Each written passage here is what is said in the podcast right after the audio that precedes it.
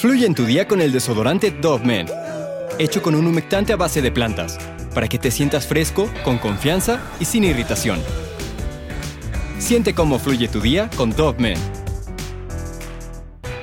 Howard B. Onview, un militar delgado y alto con mejillas pronunciadas, además de un devoto entusiasta de la lectura y de las armas de fuego, ha protagonizado una de las acciones en la historia de Nueva Jersey más atroces el hombre de 28 años con un pasado bélico y veterano de artillería que combatía en Italia, Francia, Austria, Bélgica y Alemania durante la Segunda Guerra Mundial terminó con la vida de 13 personas en la noche del 6 de septiembre de 1949 con un souvenir de la guerra, su pistola Luger.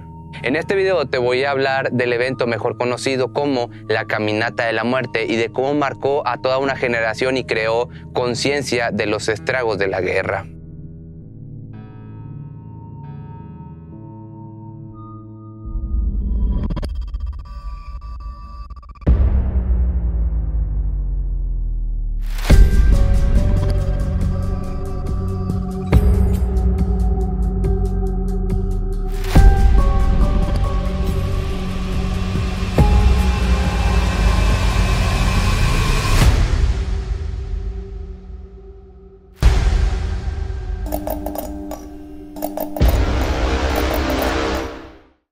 La mancha que dejó en el asiento que ocupó durante el interrogatorio dejó en evidencia la herida de bala.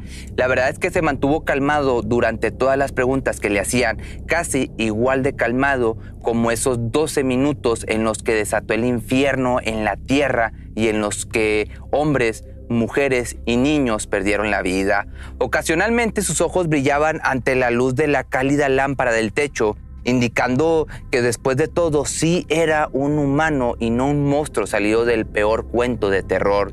Habló de manera delicada pero decidida, contando cómo había guardado resentimiento en contra de sus vecinos desde hacía tiempo. Ellos han estado haciendo comentarios despectivos acerca de mi forma de ser. Esto fue lo que les dijo a los oficiales. El señor Cohen y su esposa que vivían al lado de él eran los que más odiaba. Sus constantes discusiones y problemas le quitaban el sueño a más de uno a altas horas de la noche. No lograban entender cómo un hombre tan educado y bien hablado pudo cometer tan horrible acto. Onru se enlistó en la Armada de los Estados Unidos el 27 de octubre del año 42 y se desempeñó como un soldado encargado de manejar tanques a lo largo de toda Europa durante los años de 1944 hasta 1945. Era conocido en su pelotón como un soldado de primera clase que nunca bebía, nunca decía groserías y respetaba a las mujeres, además de que sus actividades predilectas eran la lectura de la Biblia de bolsillo y escribir largas cartas a su madre. Se dice que Howard estaba tan metido en la vida militar que guardaba notas de todos los hombres que había eliminado en batalla y no omitía los detalles de sus fallecimientos. Unruh fue dado de baja honorablemente con diversas medallas al final de la guerra y regresó a Nueva Jersey para vivir con su madre. Tanto su hermano como su padre indicaron más tarde que sus experiencias durante la guerra lo habían cambiado, lo que lo ponía de mal humor, nervioso y distante. La noche del 5 de septiembre decidió pasar su día en el teatro familiar de la calle Market de Filadelfia y vio una sesión doble de películas como normalmente lo hacía. Regresó a su casa eso de las 3 de la madrugada, en donde vivía con su madre Freda Bolmer, de 50 años, su padre Samuel Shipley y un hermano menor de nombre James. Una noche antes, Howard había tenido un problema con su vecino, por lo que anotó su nombre en un diario en el que guardaba una lista de los ofensores y gente que según él necesitaba un escarmiento, y si así era, escribía junto al nombre la palabra represalia. Su habitación estaba repleta de armas, en su mayoría souvenirs de las guerras en las que había participado, desde bayonetas alemanas, cargadores para carabinas, granadas y hasta gas lacrimógeno de uso militar. Y en la mesita al lado de la cama guardaba pulcramente un ejemplar del Nuevo Testamento, en el que estaba señalado el pasaje de San Mateo en el que Jesucristo dijo, ¿Veis todo esto? En verdad os digo que no quedará aquí piedra sobre piedra que no sea destruida. Tiempo después se supo que este era su pasaje favorito debido a las diversas connotaciones con las que se le podía asociar, pero de todos los objetos que había en su cuarto le tenía un afecto muy especial a su pistola Luger calibre 9, la cual guardaba cerca de su cama en caso de que tuviera que utilizarla de forma imprevista. Así Howard, antes de acostarse, pasó una lista mental de los hombres que necesitaban un escarmiento. Decidió acabar con el sastre, con el zapatero, con el barbero y el farmacéutico, su vecino, y después de estar seguro, se fue a la meme, o sea, a dormir. A la mañana siguiente, su madre le preparó la ropa antes de que se levantara y le hizo el desayuno en su pequeño y monótono apartamento de tres habitaciones en la destartalada casa gris de estuco de dos pisos en la esquina de River Road y 32nd Street. Howard se levantó a eso de las 8 de la mañana y después del desayuno se afeitó y se vistió con un traje ligero de lino marrón, una camisa blanca nueva y unos zapatos negros boleados. Eso sí, la elegancia ante todo. Regresó a su habitación y se llevó consigo un cargador de balas de su Luger, se metió otro cargador en el bolsillo y además llevaba 16 cartuchos sueltos. También contaba con un bolígrafo de gas lacrimógeno con proyectiles y un cuchillo afilado de 5 pulgadas. Su madre salió de la casa para visitar a su amiga Caroline Pinner, una vecina cercana de la familia. Aquella mañana la señora Unruh notó que su hijo se veía más estresado de lo normal y que había llegado al punto máximo de tensión con el vecino, por lo que ese día se había propuesto zanjar los problemas y hablar con él. Howard salió de su casa a las 9 y 20 y caminó por el vecindario con su arma en la mano. Los niños del vecindario gritaban al verlo y corrían en dirección contraria, empujando a los demás para resguardarse. Hombres y mujeres entraron a escondidas en las tiendas abiertas. Las mujeres lloraban de pánico y los hombres temblaban de miedo. Nadie pudo comprender bien durante un tiempo lo que se había soltado en el bosque. Así, caminó decidido hacia su primer destino, la zapatería de John, un joven de 26 años que estaba encargado del negocio familiar. Howard entró a la tienda, se paró enfrente del mostrador y sin pensarlo dos veces metió su mano en la bolsa interior del saco, sacó su arma y le pegó un tiro en el pecho y otro en la cabeza. Primero le disparé en el pecho, le dijo más tarde al fiscal con un meticuloso detalle y luego apunté a la cabeza. Su puntería fue devastadora y con bastante razón. Había ganado este hombre calificación de puntería y francotirador en el servicio y practicaba con su Luger todo el tiempo con un objetivo instalado en el sótano de su casa. Después salió de la tienda, Siguió caminando por la acera y pensó en su segundo objetivo, la sastrería de Tomás Egrino. Al llegar al domicilio se percató de que el hombre no estaba, pero en su lugar estaba su mujer Helga. La mujer gritó al ver a Howard con la pistola en la mano, pero no pudo hacer mucho o no pudo hacer nada. La Luger soltó otras dos balas y la señora Segrino cayó muerta. Salió del local. Howard y llegó a la barbería de Clark Hoover que se encontraba en la misma calle a unos cuantos metros. Todo esto había pasado en cuestión de minutos para que te, te, lo imagines de mejor manera y muy pocas personas sabían lo que en realidad estaba pasando. Al entrar a la barbería vio que en el centro había un caballo de esos de tipo carrusel pintado de blanco para clientes infantiles. Orby Smith, un niño rubio de solo 6 años, estaba en él esperando. Su madre, la señora Catherine Smith, de 42 años, se sentó en una silla contra la pared y simplemente miró. Clark Hoover se apartó de su trabajo y vio al hombre de metro ochenta demacrado y tenso, pero silencioso, de pie en la puerta con la Luger. Se acercó rápidamente y puso la pistola en el pecho del niño.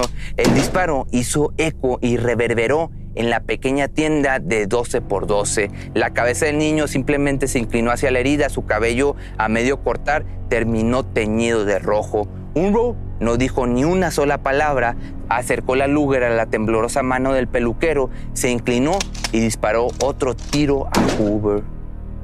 El veterano no intentó matar a la señora Smith, no pareció escuchar sus gritos, le dio la espalda y simplemente se salió sin prisa.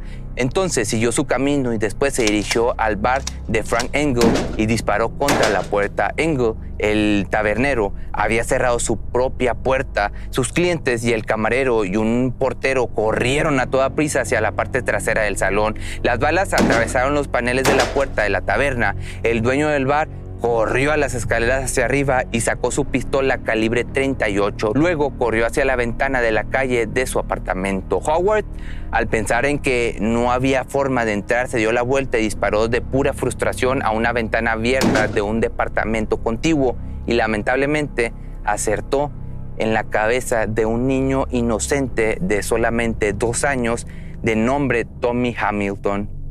Acto seguido recargó su arma y continuó su camino, ahora sin importarle su objetivo. Se cruzó con el coche de Alvin Day, un técnico de reparación de televisores, y le pegó un tiro a través de la ventanilla del coche. Pero algo que nunca imaginó fue que Frank Engel estaba viendo todo desde el segundo piso y cuando Unro se detuvo para volver a recargar, este le disparó. La bala había impactado, pero a él, a Unrow, no pareció importarle. Después del vero impacto inicial, se dirigió hacia la farmacia de la esquina y Engel no volvió a disparar. El por qué, no lo sé, pero seguramente fue por miedo.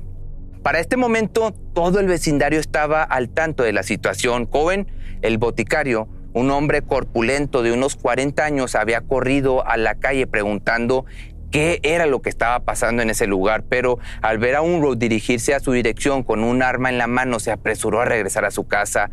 Cohen había corrido a su apartamento de arriba y había tratado de advertirle a Minnie Cohen de 63 años, su madre, y a Rose, su esposa de 38 años, que se escondieran. Su hijo Charles, de 14 años, también estaba en el apartamento. La señora Cohen empujó al niño, al pequeño, a un armario de ropa y se escondió en otro rápidamente.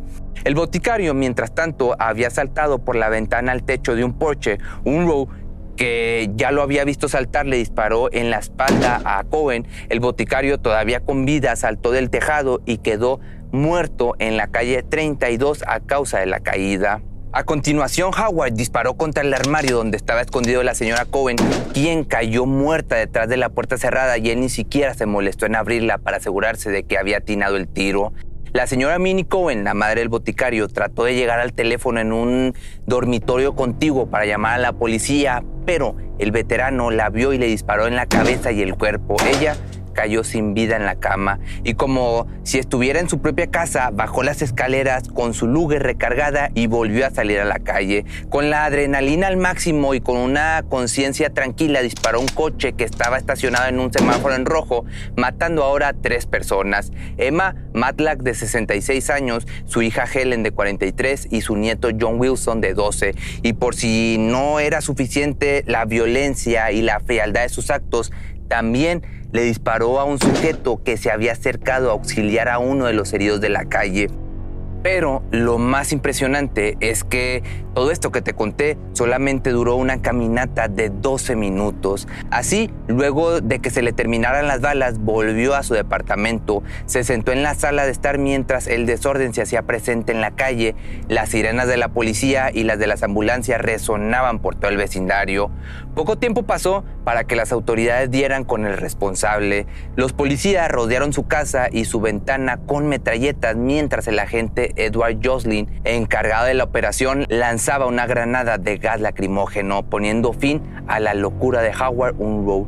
La noticia de la captura hizo que toda la población de East Camden saliera a las calles. Hombres y mujeres le gritaron al culpable y lo maldijeron con acento estridente y con una ronca ira e incluso querían lincharlo en ese mismo instante.